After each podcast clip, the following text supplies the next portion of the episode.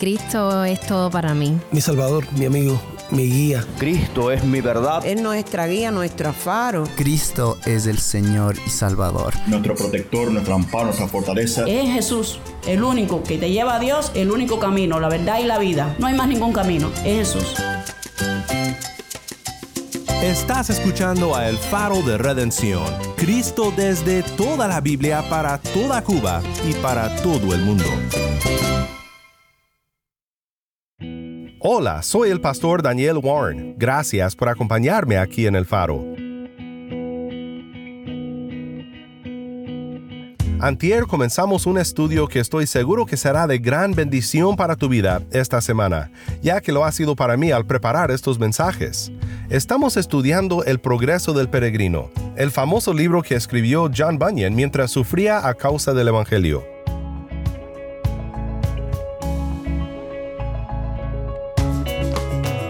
Este libro ha sido de beneficio para miles de personas alrededor del mundo desde su primera imprenta en el siglo XVII. Y estoy emocionado de poder pasar unos días aprendiendo de la palabra de Dios a través de esta alegoría de la vida cristiana.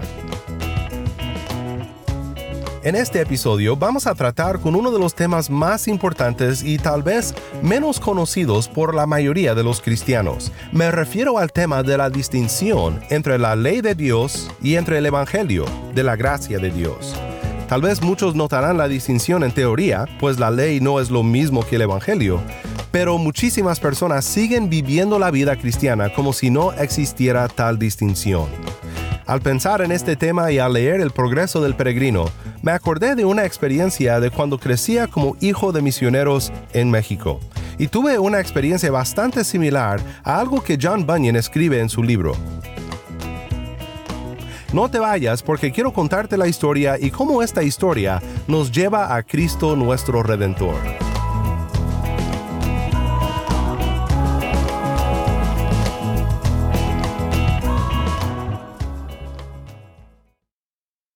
Estamos en nuestra segunda semana conociendo un poco mejor a John Bunyan, un gran hombre de Dios que reconocía su gran necesidad de la redención. La semana pasada conocimos un poco mejor su vida. Era un calderero, se dedicaba a darle mantenimiento a los sartenes y a las ollas, alguien pues que trabajaba con sus manos, pero también era alguien que Dios fue formando como un gran predicador del Evangelio a causa de la persecución religiosa que había en aquel tiempo en Inglaterra, fue encarcelado por años, pero Dios usó ese tiempo para formar aún más la experiencia de John Bunyan, resultando en varias obras literarias escritas desde su celda, y la más reconocida de ellas es El progreso del peregrino. Este libro es una alegoría de la vida cristiana. Hoy continuamos en este estudio tan interesante mirando verdades bíblicas a través de los ojos de Bunyan en el progreso del peregrino. Recuerdo que en mi infancia, cuando vivía en un pueblo desértico en México, por costumbre, todas las tardes y muchas veces por las mañanas, todos barrían sus patios, donde no había pasto, sino tierra nada más. A veces como niños salíamos con la escoba y empezábamos a jugar con la tierra y hacíamos grandes nubes de polvo, divirtiéndonos y asegurando de que tendríamos un buen baño antes de irnos a dormir.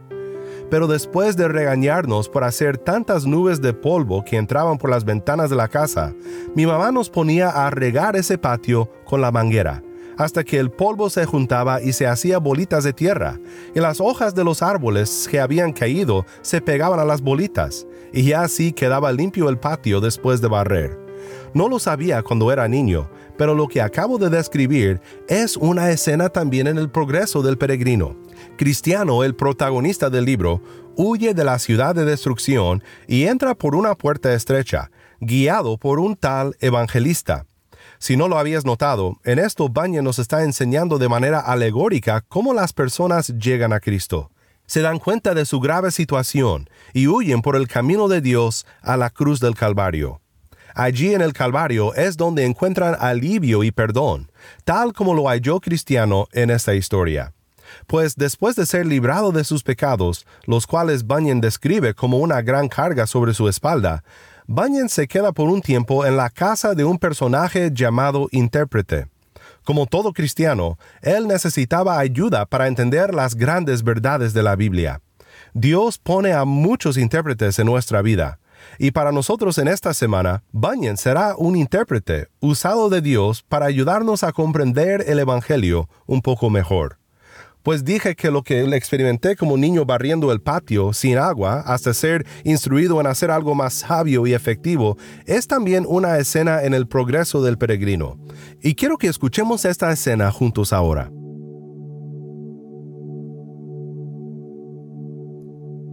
Enseguida el intérprete tomó a Cristiano de la mano y lo condujo a una sala grande, llena de polvo, porque nunca había sido barrida. Después de que la hubieron examinado un poco de tiempo, el intérprete mandó a uno que la barriese. Luego que comenzó a barrer, el polvo se levantó en nubes tan densas que Cristiano estuvo a punto de sofocarse. Entonces el intérprete llamó a una criada que estaba cerca trae agua y rocía la sala. Hecho esto, ya fue barrido sin dificultad. ¿Qué significa esto? Esta sala es como el corazón del hombre que nunca fue santificado por la dulce gracia del Evangelio. El polvo es su pecado original y su corrupción interior que ha contaminado todo el hombre.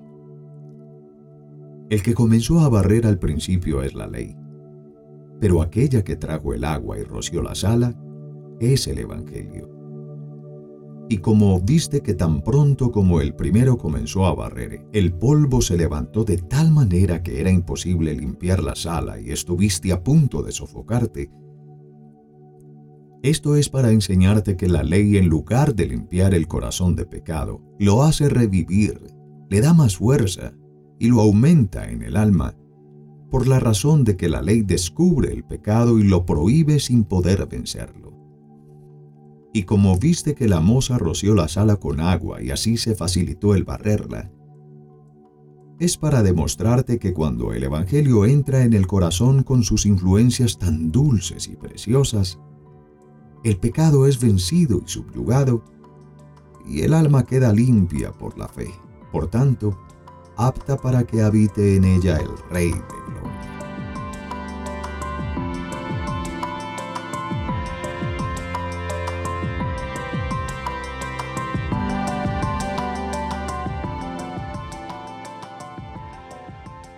Regresando pues a esta escena del progreso del peregrino, toca un tema que es muy importante para mí. Lo hemos tratado en el programa anteriormente, y es la clara distinción en la palabra de Dios entre la ley y entre el Evangelio.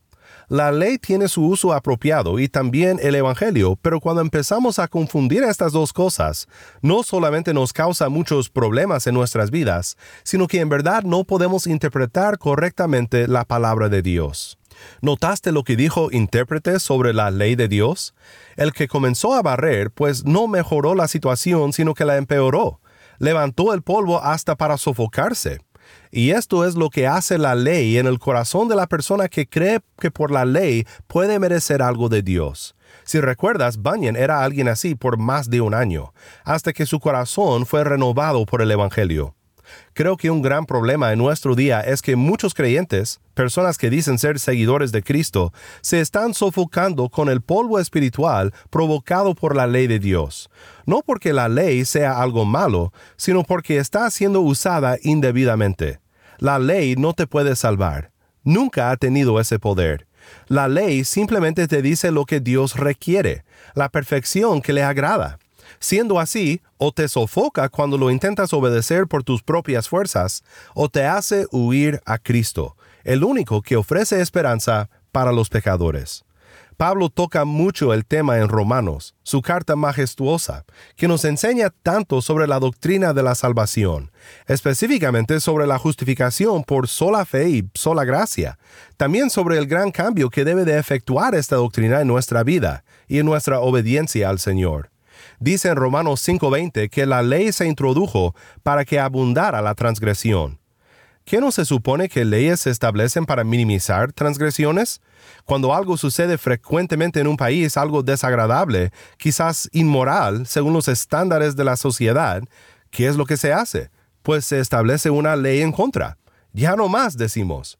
Pero cualquier padre de hijos pequeños sabe que una ley no tiene poder para cambiar a los corazones. Es más, una ley provoca, o como Pablo dice, hace abundar la transgresión. Cuando dices, hijo, no corras en la calle porque es peligroso, ¿a dónde le gusta ir el niño? Al puro borde de la calle, tal vez caminando como equilibrista en una pura raya que divide la calle de la entrada a la casa. Cuando le dices a un niño, oye, no quiero que digas esta palabra, y la dice, ahí es donde vemos cómo la ley se introdujo para que abundara la transgresión. Ahora bien, siendo así el caso, ¿miras el problema con tratar de reformar tu vida barriendo el piso con la ley de Dios como si tuviera poder para limpiarte? No es el diseño de la ley de Dios, y si lo intentas hacer, solo te llevará al desánimo, a la depresión espiritual, al dolor del alma. Te sofocarás tratando de salvarte por la ley. Solo el Evangelio te puede salvar. Todo esto no es menospreciar la ley de Dios como guía a Cristo y como guía a la obediencia cristiana. Solo es decir que la ley en sí no tiene poder ni para salvar el alma ni para santificar al creyente. Pablo puede decir en Gálatas 2:21, no hago nula la gracia de Dios, porque si la justicia viene por medio de la ley, entonces Cristo murió en vano. Y a la vez, puede decir, anulamos entonces la ley por medio de la fe? De ningún modo. Al contrario, confirmamos la ley. Romanos 3:31. Uno de los pasajes más claros respecto a lo que esta escena en la casa del intérprete describe de la relación entre la ley y el Evangelio se encuentra en Gálatas 2 y 3. Por falta de tiempo no podemos leer los dos capítulos completos, pero quiero que escuchemos juntos ahora a Gálatas 3, 10 al 14.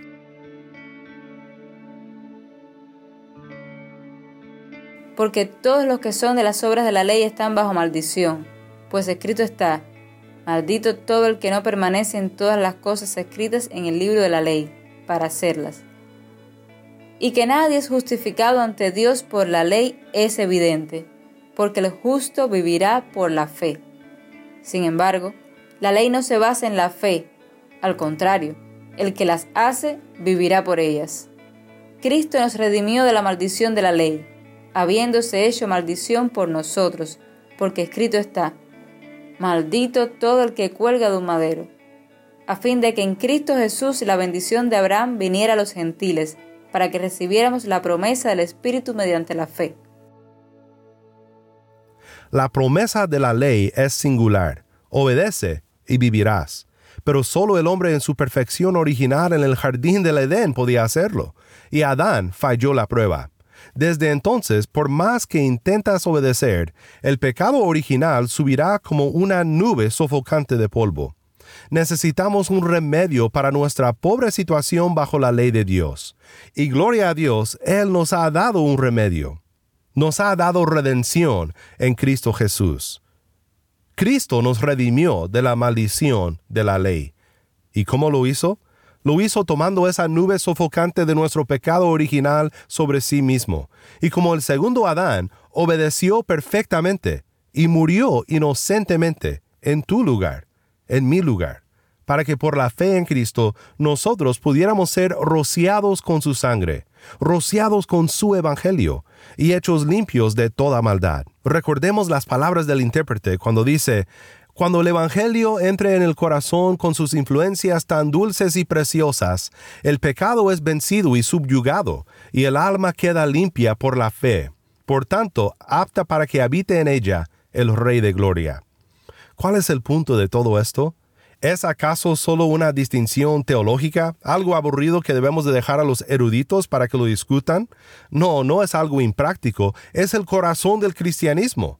Es la solución evangélica a la caída del hombre. Es nuestra única esperanza para alcanzar la ciudad celestial.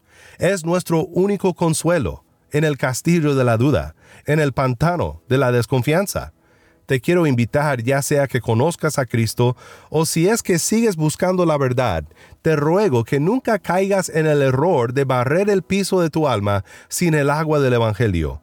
Es decir, deja de sofocarte con los haz esto de las escrituras, sin antes descansar en el gran consumado es de Cristo, nuestro Redentor, que obedeció la ley en nuestro lugar, que sufrió también la pena, de tus pecados.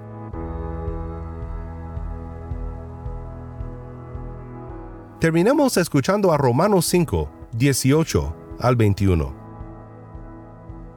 Así pues, tal como por una transgresión resultó la condenación de todos los hombres, así también por un acto de justicia resultó la justificación de vida para todos los hombres. Porque así como por la desobediencia de un hombre los muchos fueron constituidos pecadores, así también por la obediencia de uno los muchos serán constituidos justos. La ley se introdujo para que abundara la transgresión, pero donde el pecado abundó, sobreabundó la gracia, para que así como el pecado reinó en la muerte, así también la gracia reine por medio de la justicia para vida eterna, mediante Jesucristo nuestro Señor.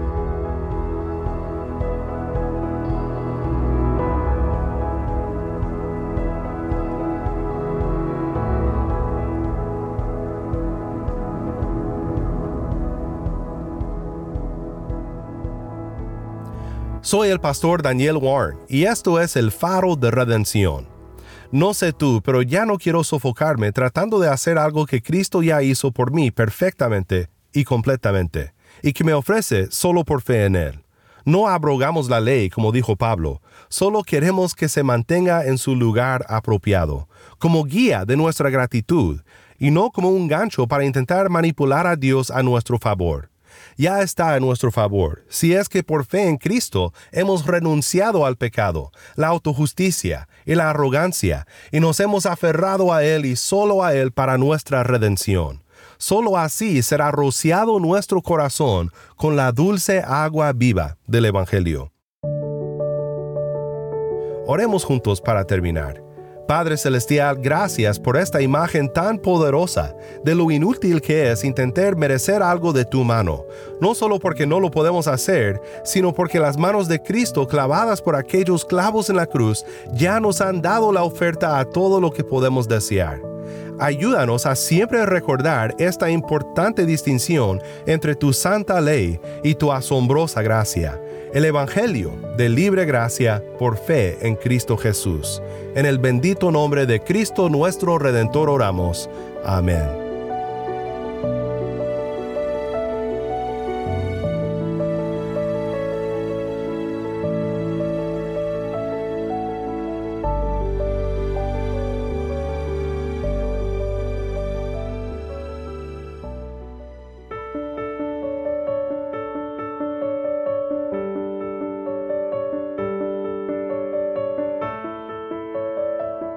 El Faro de Redención como programa radial fue ideado para Cuba, pero ha crecido a un nivel global y si estás en sintonía fuera de Cuba, te agradezco por pasar estos tiempos con nosotros estudiando temas que nos fortalecen en nuestra fe y en nuestro caminar cristiano. No olvides que también nos puedes seguir en las redes sociales, en Facebook, Instagram y Twitter. Solo busca el Faro de Redención. Allí encontrarás más contenido durante la semana para animarte en tu fe y para mantenerte informado sobre el ministerio del Faro. Para más información sobre este ministerio y sobre cómo tú puedes formar parte de nuestra misión, visita nuestra página web elfaroderedención.org. elfaroderedención.org.